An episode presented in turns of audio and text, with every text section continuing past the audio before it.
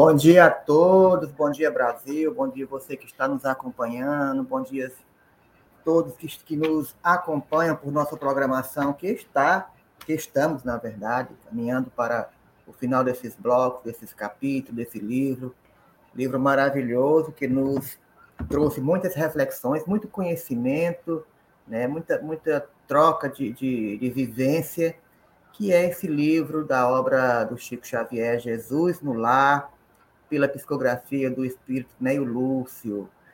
Então, desde já, sintam-se abraçados por estarem conosco neste sábado, mais uma vez, é, trabalhando este livro, esclarecendo algumas coisas para nós mesmos e buscando um real entendimento. Bom dia, Dora, tudo bem? Como é que está aí por Parnaíba, Piauí? Amor, graças a Deus, uma manhã tranquila, serena, mais amena, com a chuvinha. Um bom dia mesmo. Bom dia para todos vocês que estão nos acompanhando nesse momento, que vão nos acompanhar. Vamos a mais um estudo da obra Jesus no Jesus no lar. Travou um pouquinho. Na Vamos falar, música, já... é? Sim, sim. Vamos começar aí, gente, fazendo nossa prece Nós cantada. temos aí uma música que... Vamos aqui, normalmente a gente traz uma música aqui para harmonizar, então vamos à música de hoje. Música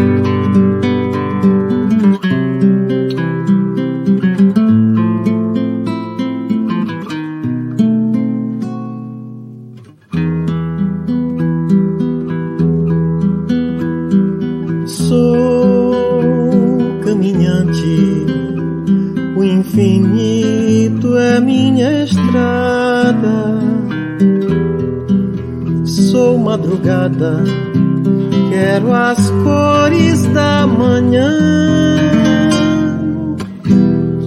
E em cada gota de suor e de pranto, eu hoje vou semeando a ceifa de amanhã.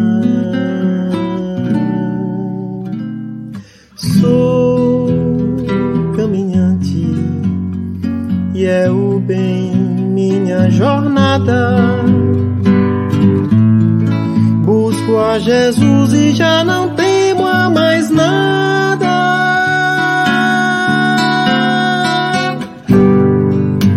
A trilha é longa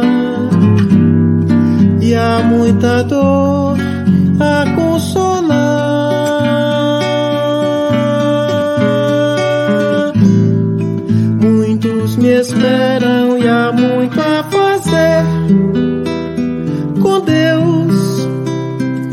bem dos meus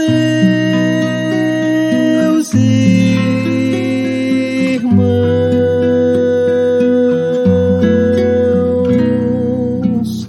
Mãos ao trabalho, sigo a senda.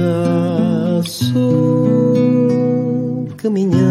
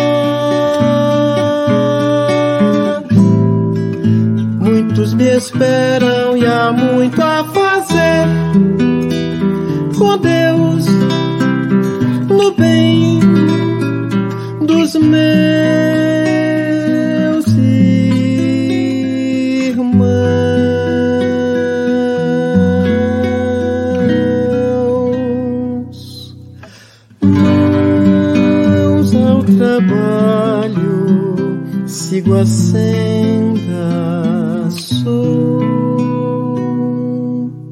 caminhar.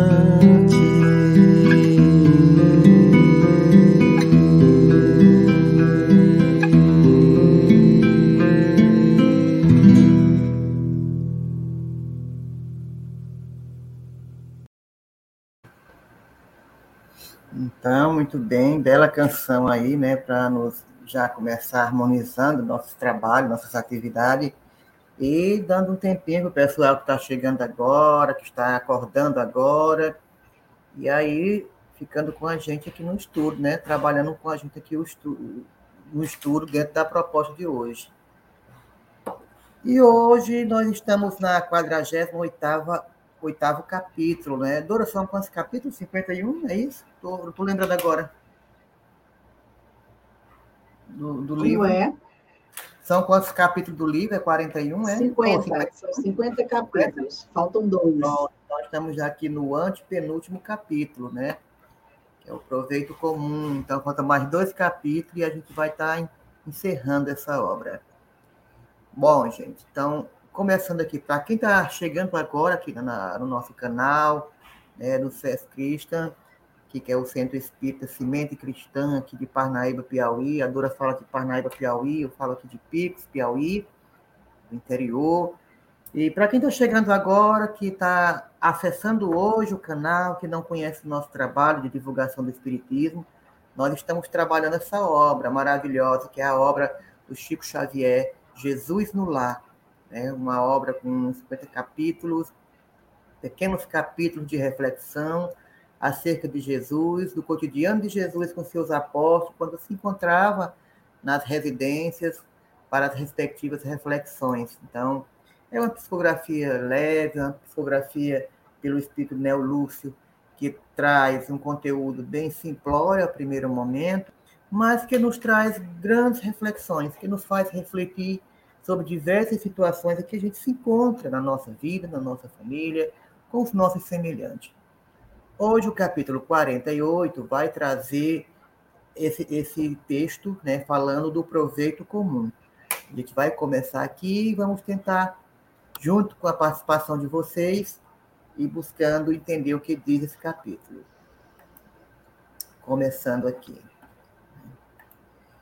Ele diz o seguinte: Dentro da noite muito clara, os companheiros reunidos em casa de Pedro comentavam as dificuldades na divulgação das ideias redentoras. Muita gente se valia do socorro de Jesus buscando vantagens próprias. Certo negociante provocava o ajuntamento popular em determinada região da praia a fim de estimular a, venda dos vinhos.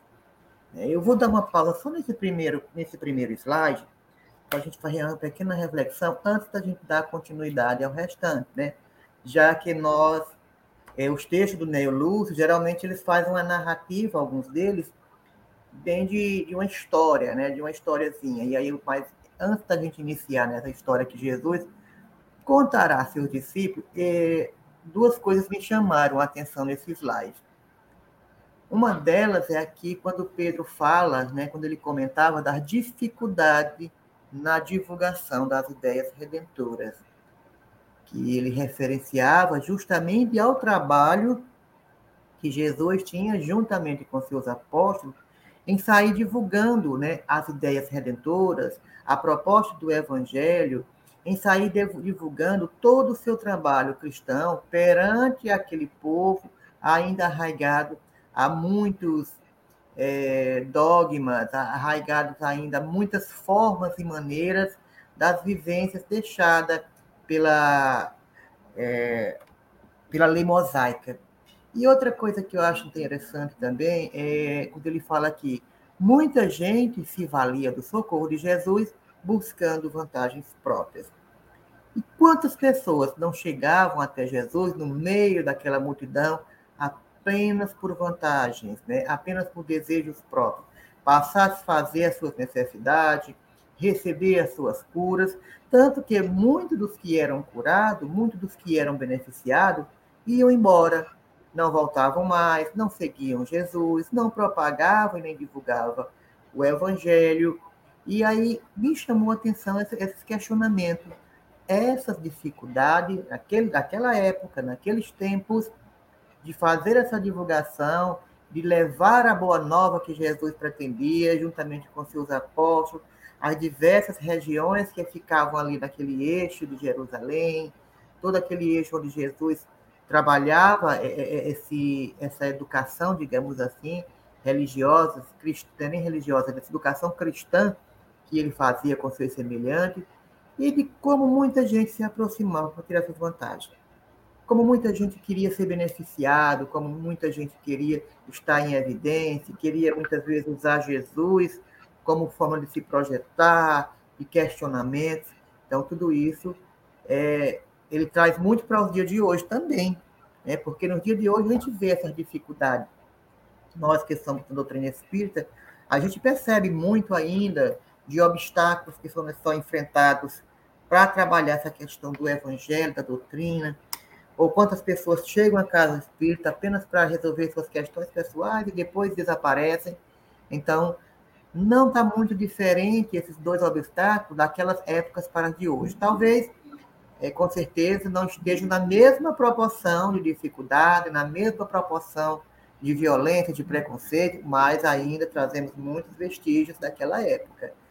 Você quer comentar alguma coisa, Dora, a esse respeito? A gente pode dar seguimento. É interessante notar que, quando você fala aí realmente das, das dificuldades na divulgação das ideias, a gente às vezes quer pensar que tudo foi muito fácil quando Jesus esteve aqui. Ele chegava, a multidão vinha e ele falava, e não era assim. Ele trazia ideias novas, renovadoras, e aquele povo ali, é, a pressão era muito grande, a perseguição era muito grande. A maioria das pessoas iam até lá para olhar, para curiar, como diz a história, para ter elementos de condenação contra ele muitos iam para se beneficiar. Então, não era um trabalho fácil de ser realizado, os apóstolos reconheciam isso, mas também existia essa questão né, das pessoas buscando vantagens próprias, como ainda hoje você bem falou. Né?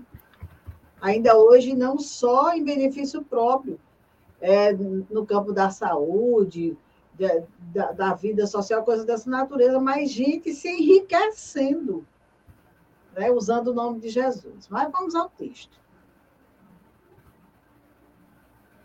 É verdade, né? Então, infelizmente, faz parte da natureza humana, né? Então, vamos dar continuidade aqui ao, ao texto para que a gente possa realmente estar tá trabalhando, ver o que mais essa, essa leitura traz pra, para nós. Né?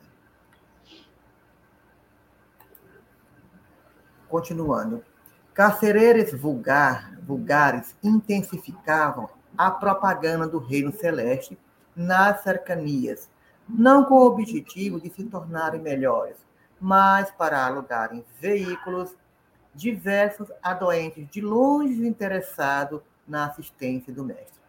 O parecer de qualquer, de, aliás, parecer de quase todos os apóstolos era inquietante e desalentador.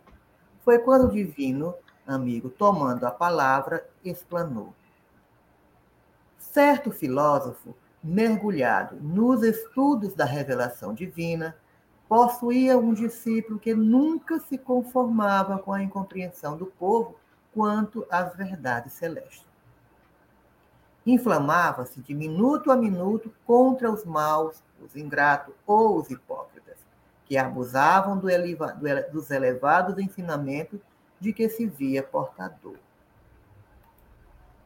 O mestre ouvia e guardava o silêncio, até que numa linda manhã, vindo um aguaceiro rápido e estio, convidou-os para um breve passeio até o campo próximo, depois de refeita a paisagem. Não havia andado meia milha quando avistaram vasta faixa de pântano e o orientador, observando que o charco recebia a água da chuva, explicou. Deixa eu coisar aqui, que, que nessa parte bem que ele corta.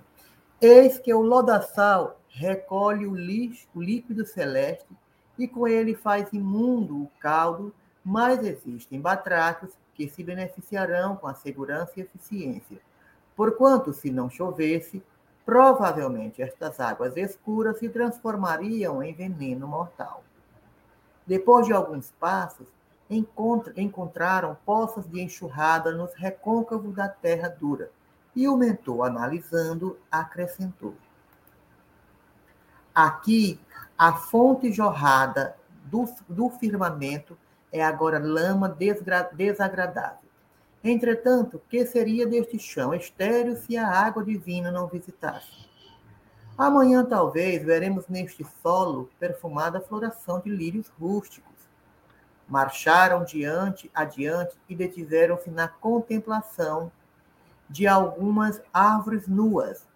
A água, a água nos galhos ressequidos parecia cinzenta e fétida, mas o instrutor esclareceu. Nestas árvores abandonadas, a bênção da chuva cristalina se faz pesada e sombria. No entanto, que lhe aconteceria se as dádivas do alto as não as beneficiassem? Possivelmente morreriam em breve, até as raízes. Em poucas semanas, porém, cobricião de ramagens farta, servindo aos lares abençoados dos passarinhos demandaram, além de alguns persegueiros, cujas flores guardavam as gotas do céu com tanta beleza que mais se assemelhavam dentro delas a diamantino orvalho, levemente risado pela claridade solar. O mestre, indicando-as, disse: Aqui, as pétalas puras conservaram o dom celeste com absoluta fidelidade, e muito em breve serão perfume e beleza em excelentes frutos e banquete. Logo após, espraiando o olhar pela passagem enorme, falou o discípulo espantado. Falou ao discípulo espantado. Jamais censure o manancial do socorro celeste. Cada homem lhe recebe o valor no plano em que se encontra. Guardando-lhe os princípios sublimes, o criminoso se faz menos cruel o pior se mostra menos mal. O imperfeito melhora, o infortunado encontra-se ativo e os bons se engrandecem para maior amplitude no serviço ao nosso Pai. Se possuis raciocínio suficiente para discernir a realidade, não te perca em reprovações vazias. Aprende com o Supremo Senhor e ajuda sempre de acordo com a posição e a necessidade de cada um, e distribui com todos os que cercam os bens do céu que já podes reter com a fidelidade, e o céu te abrirá o acesso aos tesouros sem fim. Terminada, que foi a narrativa, Jesus falou-se, calou-se. Os apóstolos, como se houvessem recebido sublime lição em tão poucas palavras, entreolhados, excessivamente silenciosos e felizes. O Senhor então abençoou-os e retirou-se para as margens do lago, fitando pensativo as constelações que tremeluziam distante. Aqui a gente finda esta leitura e aí nós vemos aqui quantas reflexões ele trouxe perante justamente toda eh, essa narrativa. Lembrando que, para que a gente recontextualize, né? lembrando que eles se queixavam justamente dessa, dessa questão de todos estarem ali buscando constantemente as bênçãos divinas, mas que de forma alguma né, estavam ali para servir o mestre, e sim para tirar vantagens próprias. Eles se questionam ainda dessas dificuldades que tinham perante a divulgação da Boa Nova perante a divulgação de todo o trabalho, de todo o trabalho divino. E como eles, para tudo, é, faziam era questões próprias, né? Utilizavam todo aquele processo do mestre para a realização dos seus bens pessoais. Seja se fosse para conseguir os benefícios da sua saúde, das suas curas, seja se fosse para mercantilizar toda aquela situação, como em determinada parte do trecho ele disse que alguns carroceiros ali né, intensificavam essa propaganda do reino de Deus, do reino de Jesus, apenas para estar tá ali transportando né, o, o, as pessoas de uma cidadezinha para outra para alugar seus veículos para, para os doentes que vinham de longe interessados na assistência do mestre. Então, eles tiravam proveito, né, fazendo até, como é, naquela época, já fazendo a mídia né, da, de Jesus, mas apenas para estar vendendo seu produto, que seriam os veículos, que seriam realmente todo o, o trabalho deles. Né? E aí ele fica ainda mais trazendo essas reflexões, nos convidando a entender que cada um, dentro do seu estágio, dentro da sua proposta, né, tem que saber dar valor às lições que emanam do alto e, ao mesmo, te ao mesmo tempo, compreender todo esse processo em que ele se instalava. Né? Então, Jesus está convidando essa reflexão, na verdade, é para justamente mostrar é, que, por mais que ele evidenciasse seus conselhos, por mais que ele desse esse alimento espiritual, nem todos recebiam de bom grado. Nem todos conseguiam é, assimilar, absorver. Mas aqueles que os apóstolos consideravam que, como aqueles que chegavam lá apenas povo povo para tirar vantagem, até aqueles ali também seriam beneficiados em algum momento. Seriam, seriam despertados em algum momento através dessa semeadura que abriria caminhos né, perante todo o processo daquela evolução daqueles indivíduos. E aí Jesus vai trazendo aquela narrativa, né, dando aquele exemplo do, do, é, do, do, do, filósofo, né, da, fala, a respeito da chuva, quando ele fala que houve aquela chuva enorme, né, e aquela chuva, aquela água limpa, passou, se encontrou com o pântano né, e virou aquele lamaçal fétido, virou aquele lamaçal, aquele caldo que aparentemente não beneficiaria nenhum ser humano. Mas ele diz, mas os batráquios que ali estavam naquele lodo seriam beneficiados.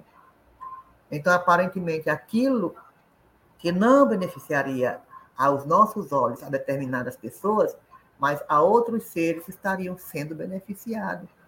Pois ele falava das árvores abandonadas, que ninguém estava ali para colher frutos, sombra, folhas, e que a chuva caiu pesada, sombria, né? e ele dizia que aquela chuva que caiu ali, se não caísse, provavelmente aquela árvore morreria. Mas mesmo sem ninguém usar aquela árvore, aquela chuva servirá para que aquela árvore produza flores, para que sirva de alimento para os passarinhos, para que fortaleça as raízes, para que produza as ramagens fortes que vão servir aos animais em outros momentos. E aí ele vem trazendo, dentro desse, dessa proposta, todo esse contexto dessas bênçãos divinas, dessas luzes do Evangelho, que muitas vezes não são percebidas, que são mostradas claramente aos indivíduos, mas recebidas de forma errônea, buscada de forma equivocada, porque muitos não buscam dentro da sua verdadeira proposta. E, de certa maneira, aos olhos dos apóstolos, isso são dificuldades dificuldades de entendimento, dificuldades de aceitação, dificuldades de incompreensão, porque a gente vê essas questões como uma própria ingratidão dessas pessoas que chegam até o Cristo, que chegam até a casa do Pai, absorvem aquilo que lhe é conveniente e vão embora. Saram suas feridas, saram suas dores e vão embora. Não continua dando seu testemunho, não continua dando o seu trabalho, seja na casa ou seja fora dela, mas que continue a desenvolver a palavra cristã, o Evangelho de Jesus. E tudo isso vai nos colocando em posições que, aos olhos dos, do, do, dos apóstolos, eram posições que não necessariamente eram gratificantes, não estimulavam eles a trabalhar, porque eles sentiam, era como se eles estivessem ali doando o trabalho e nada chegava até eles, né, de retorno. E aí Jesus vai falar justamente isso, né?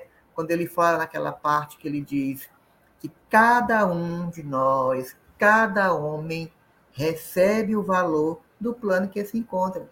E Jesus diz: não censure o manancial do socorro celeste. Então, não vamos censurar as bênçãos, Não vamos censurar o socorro, não vamos censurar aquilo que podemos fazer de caridade, de bondade, de beneficência. Doemos pelo prazer de doar, pelo prazer de servir, pelo prazer de amar. Não nos cabe censurar aquele que recebe e não nos é grato. Não nos cabe censurar aquele que absorve o conhecimento e age com ingratidão. Devemos, sim, como ele diz aqui na leitura, guardar os princípios sublimes, né? os princípios basilares, né? os princípios basilares da caridade, do amor, do bem ao próximo, porque ele disse que cada um recebe de acordo com o plano em que se encontra. Então, diversas pessoas na nossa jornada, no nosso caminho, elas estão dentro de um processo, né, de uma jornada, de um caminho em que seu estágio evolutivo só permite absorver naquele âmbito, naquela escala, não consegue entrever as benesses, não consegue entrever o brilho do amor do Cristo. Então, eles vão conseguir absorver só naquele ponto. Posteriormente, conseguirão dar outro salto evolutivo, dentro da proposta do Evangelho, da proposta do Pai, e aí poderão, sim, estar ali percebendo que pérolas né, é o Evangelho, que bênçãos, né, que sublimes subsídios são esses que Jesus mandou, são esses que Jesus envia, são esses que nos deparamos e muitas vezes não percebemos. Então, nós temos que realmente trabalhar dentro do nosso raciocínio, dentro da nossa proposta, servindo essas pessoas. Dora, o que, é que você quer acrescentar dentro dessa leitura? Eu fiz um apanhado, assim, um resumo, talvez até tenha confundido mais a nossa leitura. Mas o que é que você traz aí para esclarecer mais sobre essa passagem, sobre esse texto?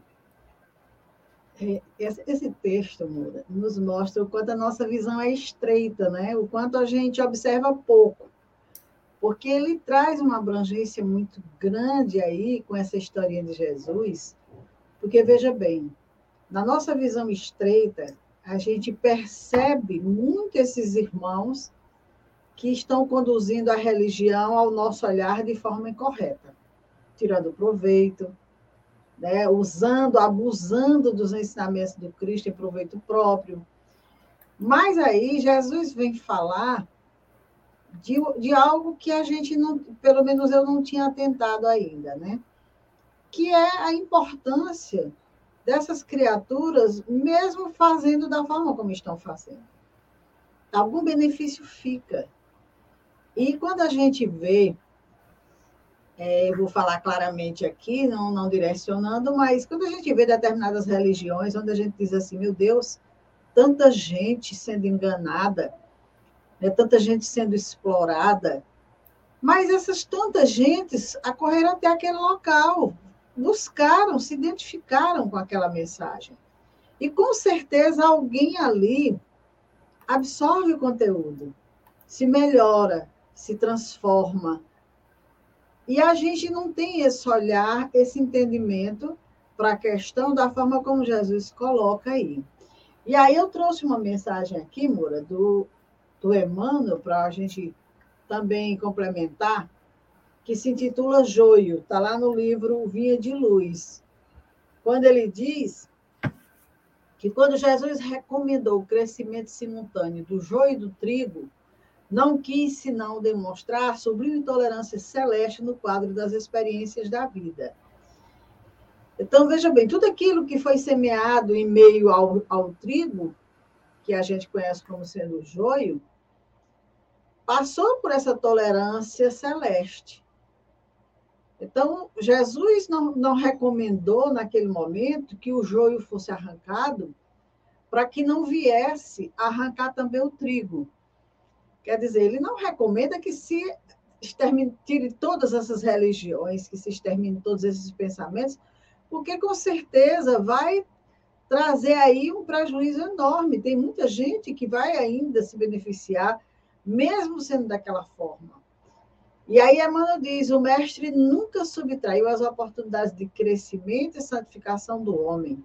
E nesse sentido, o próprio mal, oriundo das paixões menos dignas, é pacientemente examinado por seu infinito amor, sem ser destruído de pronto. Que foi justamente isso que Jesus demonstrou nesse momento falando desse sábio, de que ele examinou pacientemente o mal, né? E com muito amor fez com que aquele apóstolo, com aquele medianeiro entendesse que não dava para ser destruída assim, que não era dessa forma de jeito nenhum. Todos ali estavam com oportunidade de crescimento, de santificação. Então, o, o próprio mal iria trazer algum benefício àquelas pessoas. Até mesmo aquela, aquela forma de alguém juntar pessoas ali para ouvir a mensagem do Cristo, não com o intuito de ouvir a mensagem do Cristo, mas de criar um movimento lucrativo, coisa dessa natureza, iria terminar beneficiando alguém. Alguém iria tirar proveito daquela situação, com certeza.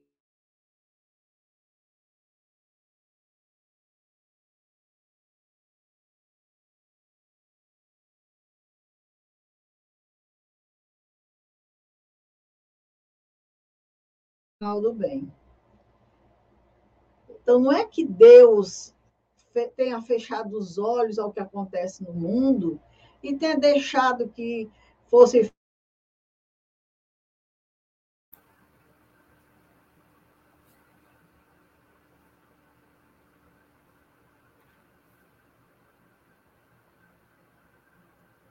A internet da Dura está travando um pouco.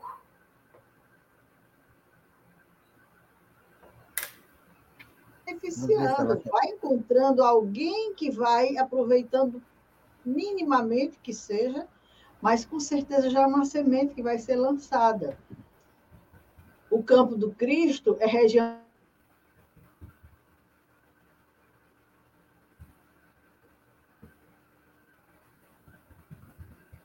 da dedicação e da vigilância dos trabalhadores, o joio sujo ameaçando o serviço.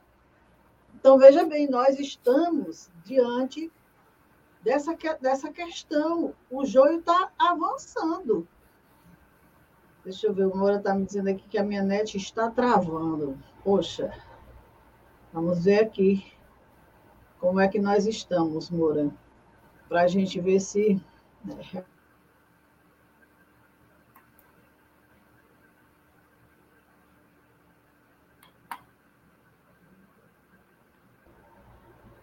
Então, dentro dessa condição, o que, que a gente percebe? Que às vezes a gente pensa, meu Deus, apesar de tanto trabalho, de tanta divulgação, de tantas religiões, parece assim que o joio está avançando, crescendo mais, ameaçando o serviço. Mas, na verdade, existe uma atividade incessante do nosso Mestre Jesus, existem falanges heróicas trabalhando na dedicação, na vigilância, mas não é, não está impedido esse crescimento porque o, o celeste semeador permite. Ele não vai de maneira nenhuma interferir até a um, um certo ponto, porque vai chegar um momento em que a interferência vai se dar, isso aí a gente não vai poder negar, como a própria mensagem nos traz essa informação, nós vamos ter aí momentos que o Emmanuel chama de processos defensivos, com base na iluminação e na misericórdia que Jesus vai mandar aplicar. Então, não estamos avançando, não estamos nos melhorando, não estamos nos transformando. Toda aquela mensagem de amor que ele trouxe, todos aqueles ensinamentos, nós não estamos atentos a ele nós não estamos é, percebendo a grandiosidade de tudo isso, do esforço de Jesus para chegar até nós, essa mensagem e tudo mais, então o que, que vai acontecer? O, o tempo vai agir devagarinho, diz a mensagem. O homem comum ainda não dispõe de visão adequada para identificar a obra renovadora. Nós ainda não estamos cegos, Moura, nós ainda não percebemos a gente diz que vê, mas a gente vê com o olhar que a gente quer ter. A gente vai interpretar as coisas na nossa visão. E aí o que, que acontece? Termina atrasando a obra, atrasando em nós a mudança, as transformações. E aí nós vamos deixando de, de, de avançar e impedindo os outros também de avançar. Porque se a, o meu olhar ainda está afeito ao lucro, ao proveito próprio, como bem diz a mensagem, é claro que tudo aquilo que eu fizer em torno dessa mensagem, ela não vai de maneira nenhuma ser ter o aproveitamento que, na verdade, se espera dessa mensagem. Porque quando Jesus esteve conosco, deixou essa mensagem, deixou com os apóstolos, ele sabia que ia ter um tempo aí em que tudo ia ser esquecido.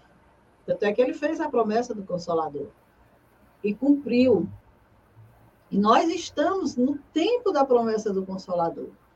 E mesmo assim, nós ainda estamos vendo situações em que as pessoas estão nessa, nessa mesma, nesse mesmo entendimento de que falar sobre Jesus é juntar multidões, é aproveitar o momento da multidão para ter lucros. Isso a gente se preocupa, amor, porque veja bem, o que, que acontece hoje em todos os segmentos religiosos? Quando eu falo todos os segmentos, nos incluímos os espíritas. Grandes eventos, e em torno desses eventos, o que, que acontece? Verdadeiras feiras lucrativas, de todo tipo. Então, a gente sempre tirando proveito. Agora, claro que não é por isso que se vai deixar de fazer. Quantas pessoas que vão e se beneficiam? Quantas que vão e se voltam realmente para a mensagem, para o um ensinamento, para o um entendimento? Então, a gente tem que entender que Jesus compreende muito bem a alma humana, ele sabe muito bem das nossas necessidades ainda não muito organizadas, equilibradas, e espera Agora a gente precisa despertar, né, amor? Não pode passar a vida inteira dormindo, a vida inteira uhum. é, fazendo da mesma forma errada, sem pensar, sem refletir. Como é que está o meu posicionamento? Está certo isso? Dessa forma, como, como é que está o alcance disso? Eu estou realmente auxiliando, eu estou realmente tocando as pessoas, não Eudora mais Jesus, eu estou realmente levando a mensagem na sua essência, como é que é isso, né? É isso que a gente precisa refletir e muito, muito mesmo, principalmente nós que estamos com a responsabilidade, ou que ou chamamos para nós essa responsabilidade que ninguém nos deu, né? Nós somos livres, mas nós chamamos para nós essa responsabilidade da divulgação da doutrina, dos esclarecimentos. Então, que a gente tente, pelo menos um pouquinho, ser fiel a esses ensinamentos e, principalmente, tentar isso em nossas vidas. Porque senão nós vamos ser aquela criatura que está ali levando mensagem, levando ensinamentos para tirar proveitos. Não faz sentido. Isso é verdade, né? E o que observamos diante dessa questão que ele se referencia, é, essas questões que você trouxe tão, tão importante para a gente estar tá refletindo, é, que, no que tange ao nosso papel, ao nosso compromisso, no que tange a questão das dificuldades que a gente enfrenta, a gente, assim, quando a gente fala de uma forma geral. Né? E observamos que no ponto em, em que as coisas se acham hoje, levando é, é, em consideração toda essa marcha do que a, que a nossa doutrina, o Espiritismo, vem progredindo, é, a gente observa que houve muitos obstáculos né, para a doutrina, que é uma doutrina nova, né, que é uma doutrina é, recente, vamos dizer assim, e tivemos muitas dificuldades. Agora imaginemos né, Jesus que veio revolucionar, né, veio desconstruir alguns padrões, veio desconstruir é, dogmas, é, dogmas que estavam ali, de, de, certa maneira, predominantemente de forma errônea, e que já tinham é, realizado o seu papel perante a lei mosaica, já tinha realizado o seu papel que foi necessário, que foi providencial para a época, para os costumes, para as pessoas, mas que precisavam ser remodelados, né? ser modificados. Jesus veio trazer essa boa nova, veio trazer esse alento. Então, até mesmo aquelas pessoas que chegavam até Jesus, que chegam até nossas casas espíritas, nossos templos religiosos, e absorvem é, o que lhe é viável, o que lhe é conveniente, o que, de acordo com as suas necessidades, vão embora, essas criaturas também têm papel relevante. Têm um papel importante a desempenhar no universo, na nossa existência, né, na nossa vida, permitindo que nossa consciência passe a refletir perante todas, digamos assim, perante essas consciências individual né, de cada um, refletir sobre essas posturas que eles estão evidenciando, que eles estão promovendo, porque nós na condição, nós, todos nós na condição de, de, de herdeiros, né, de experiências pessoais de várias outras é, outras existências, somos convidados a crescer em cada etapa né, do, desse processo que a gente passa de desenvolvimento intelectual, de desenvolvimento moral, de desenvolvimento espiritual. E nós passamos a evoluir experienciando desde os grandes valores, desde as grandes lições, até os pequenos valores, até as pequenas lições que ocasionarão transformações profundas. Então, muitas vezes, quando a gente observa, como os apóstolos observavam aquelas pessoas que só queriam chegar até Jesus para tirar vantagens próprias, aí tem significado. Aí tem lições profundas que vão nos dar maturidade. Então, aí tem, traz lições para nós também, essas pessoas que chegam às nossas casas espíritas, porque a natureza dos trabalhos espírita, do trabalho cristão, ela exige, acima de tudo, muita calma, muita paciência, muito recolhimento. Porque se nós não fizermos um recolhimento, não tivermos paciência, não tivermos calma, não tivermos resignação, nos tornaremos distraídos. E essa distração nos, fará, nos dará abertura para discussões, para embates, para celeumas, para a expressão de sentimentos tóxicos que não condiz com essa transformação moral que a gente quer trabalhar, quer promover em forma de fraternidade, em forma de sentimentos que evitem, né, que evitem, que, que bloqueiem sentimentos ambiciosos, sentimentos orgulhosos, egoístas, e que, de certa maneira, causam escândalos desnecessários. Então, em tudo, temos que trazer é, o, o discernimento, uma lucidez na nossa consciência, para perceber as lições que surgem nessas circunstâncias e não nos melindrarmos, porque pessoa tal, pessoa X, só aparece na casa espírita quando está precisando. Só aparece na casa espírita quando quer tomar um passo, quando quer fazer um tratamento, não quer participar de um estudo, só aparece quando necessita. Mas o que é nossa casa espírita?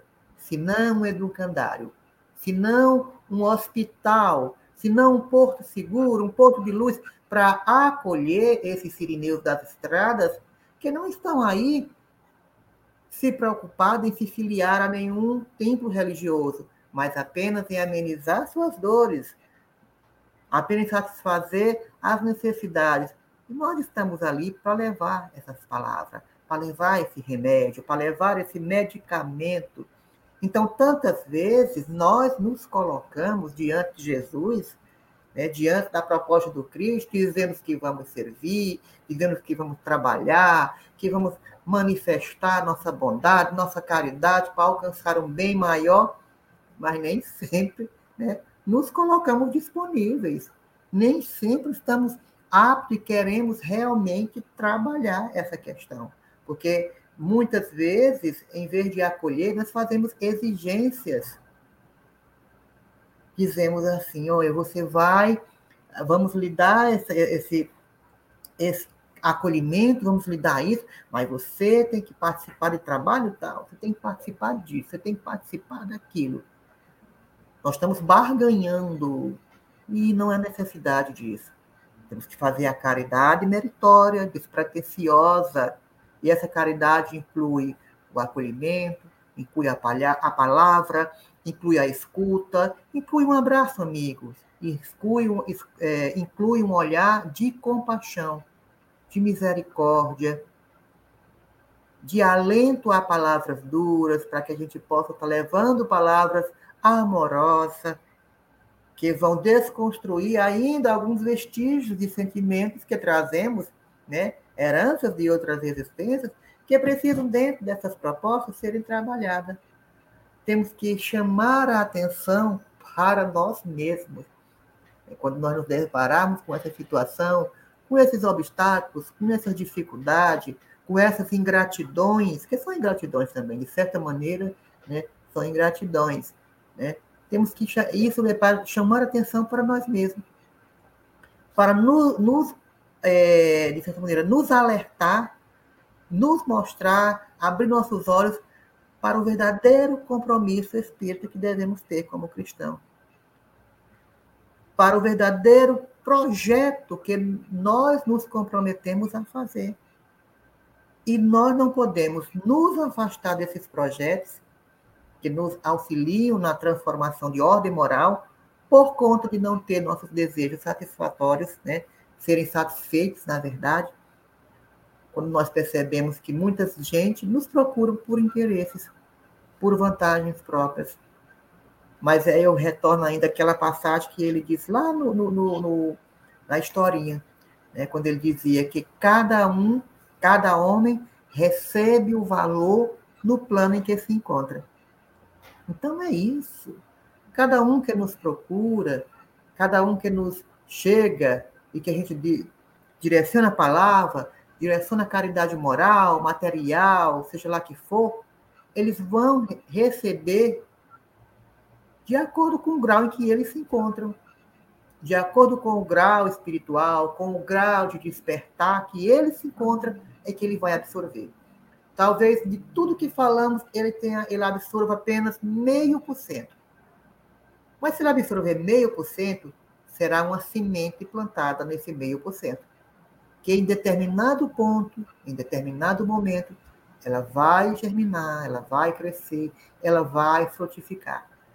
Talvez ela cresça, talvez ela germine, mas frutifique não no espiritismo, venha frutificar no catolicismo, no budismo, no protestantismo, que pouco importa. O importante é que ela frutifique, porque nós não estamos divulgando, entre aspas, o Espiritismo. Nós estamos divulgando Jesus. É o Cristo redivivo no seu Evangelho, na sua mais singela pureza, através da caridade, através do amor, através da bondade. É isso que nós queremos disseminar. A questão da doutrina espírita, ela vem de bônus, entendeu? Ela vem ali de brinde, mas a verdadeira essência é o Evangelho do Cristo, que é para que isso se transforme em nossa doutrina de cunho religioso e nos aproxime moralmente de toda a proposta que Jesus evidenciava ao seu tempo, à sua jornada, aos seus momentos e nos dias atuais. Então, tudo nos convida a refletir, nos convida a reflexionar. E quando muitas vezes aquelas pessoas procuram o espiritismo, seja para tirar vantagem própria, seja para o que for, elas estão procurando, em algum ponto, em algum instante, se melhorar, despertar sua essência. Obstáculo a gente sabe que a gente sempre tem, a gente sempre vai encontrar, mas não seja de forma alguma, não devemos de forma alguma estranhar essas incompreensões, que a gente considera incompreensão, né? que a gente considera ingratidão, porque nós ainda somos, queremos o retorno. Nós temos ainda essa questão. Estou te dando alguma coisa, tem que me devolver de alguma forma. E aí nós já temos esse olhar ainda muito pequeno. Então, a grande luta neste momento, ela se trava, o grande obstáculo nesse momento, ele acontece na consciência de cada um, na consciência de cada discípulo de Jesus, que precisa refletir sobre o seu real papel. Então, quando lá no início da leitura ele, ele se questionava das dificuldades do, de divulgar a, a boa nova, eles questionavam a questão das pessoas chegarem até Jesus só para tirar vantagem própria, então o problema não são aquelas pessoas, o problema não é a divulgação, o problema é a consciência de cada um em ficar preso a esses detalhes, a esses obstáculos, a esse tipo de inclinação que desviam do verdadeiro projeto, do verdadeiro sentido, que é servir ao Cristo. O nosso compromisso é com Jesus. Nosso compromisso é com o amor. O nosso compromisso também é com Kardec, que codificou o Espiritismo através das orientações espirituais para que essa filosofia, essa religião, essa ciência cósmica viesse a estabelecer conceitos que dominassem, que harmonizassem os corações humanos, restaurando em toda a humanidade essa legítima fraternidade. E nós não podemos nos deter, né, criando impedimento por conta de erros, por conta de egoísmo, de vaidade, por conta de ressentimentos que muitas vezes entristece grande parte da caravana do Cristo nessa jornada terrena. Então, que a gente possa assinalar nossa jornada com amor, com paz, com caridade, e aí sim nós vamos estar fazendo, vamos estar retirando o verdadeiro proveito comum da nossa vivência diária aqui na Terra. O Emmanuel, na continuidade dessa mensagem que eu li, ele disse que muitas plantas espinhosas ou estéreis são modificadas em sua natureza essencial pelos filtros amorosos do administrador da seara, que usa feições novas, situações diferentes, estímulos inesperados ou responsabilidades eternas que falem ao coração. Então, veja bem, o administrador da seara está atento. Está modificando essas plantas espinhosas ou estéreis para isso, ele tem como trabalhar, como bem diz Emmanuel, usa feições novas, situações diferentes, estímulos inesperados ou responsabilidades externas que falem ao coração. Então, veja com amor que esse administrador da seara está conduzindo essas plantas espinhosas e estéreis. Entretanto, se chega a época da ceifa, depois do tempo de expectativa e observação, faz então necessária a eliminação do joio e molhos. Existe um tempo para isso. Existe o tempo em que existe a expectativa, a observação, o Senhor nos observa. Mas, passado esse tempo, nenhum resultado, então, é necessária a eliminação do joio em molhos, diz a mensagem. E a colheita não é igual para todas as sementes da terra. Cada espécie tem o seu dia, a sua estação. Eis porque, aparecendo o tempo justo de cada homem e de cada coletividade, exige-se a extinção do joio, quando os processos transformadores de Jesus foram recebidos em vão. Então, às vezes, a gente diz assim, mas meu Deus, essa criatura continua fazendo coisas erradas, continua é, causando transtorno na sociedade, na família, onde quer que se esteja, e, e isso não tem um fim, vai ter o seu tempo. O tempo não é igual para todos. Cada um tem seu dia, sua estação. Então, vai ter o tempo de cada um, diante de Deus, ser chamado. E o, o Emmanuel aqui coloca como sendo um tempo justo de cada homem, de cada coletividade. Cada um vai ter o seu tempo de expectativa, de observação. Quando esses processos transformadores não atuam, são recebidos em vão, aí o que, que acontece? Nesse instante, vemos a individualidade ou o povo a se agitarem através de aflições e hecatombes diversas, em gritos de alarme e socorro, como se estivesse nas sombras de naufrágio inexorável. No entanto, verifica-se apenas a destruição de nossas aquisições ruinosas ou inúteis. E em vista do joio ser atado aos molhos, uma dor nunca vem sozinha. Olha, isso aqui é atualíssimo. Fala desse momento que nós ainda estamos vivendo.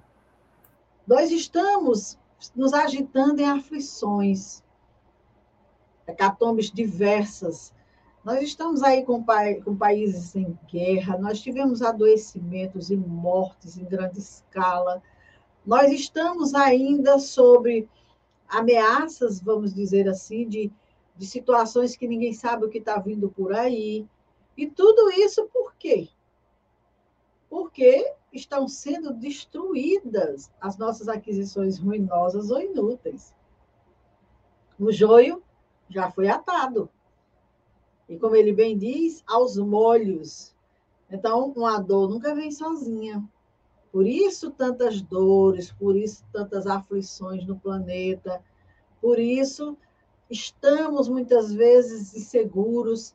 A gente não sabe o que pode vir a acontecer a qualquer hora, a qualquer momento, conosco, com os nossos familiares, com, com a nossa família universal. A gente não sabe. Mas temos a certeza de uma coisa: o, o joio já foi amarrado em feixes. E aí uma dor nunca vem sozinha. Essa é a realidade, essa é a verdade que Emmanuel nos traz aqui. Então, o nosso amigo Neil Lúcio nos falou de um momento em que Jesus explica de que forma trabalha o amor de Deus, né? Dá tempo espera, aguarda, dá oportunidade a todos. Mesmo aqueles que aos nossos olhos não estão fazendo correto, estão sendo instrumentos de algo. Só que chega um tempo em que a oportunidade passa. É a hora da aferição desses valores. E esse tempo está chegando. Não dá mais tempo da gente estar tá brincando de religioso. Não dá mais tempo da gente estar tá brincando com o evangelho, de maneira nenhuma. Nós precisamos despertar para isso. E aí eu trago aqui para finalizar um trecho da mensagem Objetivo da Fé de Emmanuel que ele pergunta: qual a finalidade do esforço religioso em minha vida? Esta é a interrogação que todos os crentes deveriam formular a si mesmos frequentemente. Qual a finalidade desse esforço religioso em minha vida? Por que, que eu busco a religião? Qual é a finalidade de eu me dedicar, de eu estudar, de eu que ter uma finalidade, não pode ser só para tirar proveito, não. Que seja um proveito grandioso para a nossa vida. E aí ele pergunta: seria a crença tão somente recurso para facilitar certas operações mecânicas ou rudimentares da vida humana? Nós estamos vendo a crença dessa forma? É para isso que a religião serve em nossas vidas? Se nós estamos vendo dessa forma, fiquemos atentos, porque nós estamos sendo observados. Nós somos uma expectativa de Deus que aguarda de nós uma melhoria, uma transformação. Então, se o, o objetivo da minha fé é me transformar, que bom. Que seja isso em primeiro plano para depois eu sair dizendo que estou ajudando as pessoas. Porque se não serve para mim, como é que vai servir para alguém? Se não me melhora, se não me transforma? É claro que, como disse Jesus, o semeador vai jogar a semente aí de qualquer forma, alguém vai estar ali no tempo de florescer e vai acolher aquela semente e vai dar bons frutos.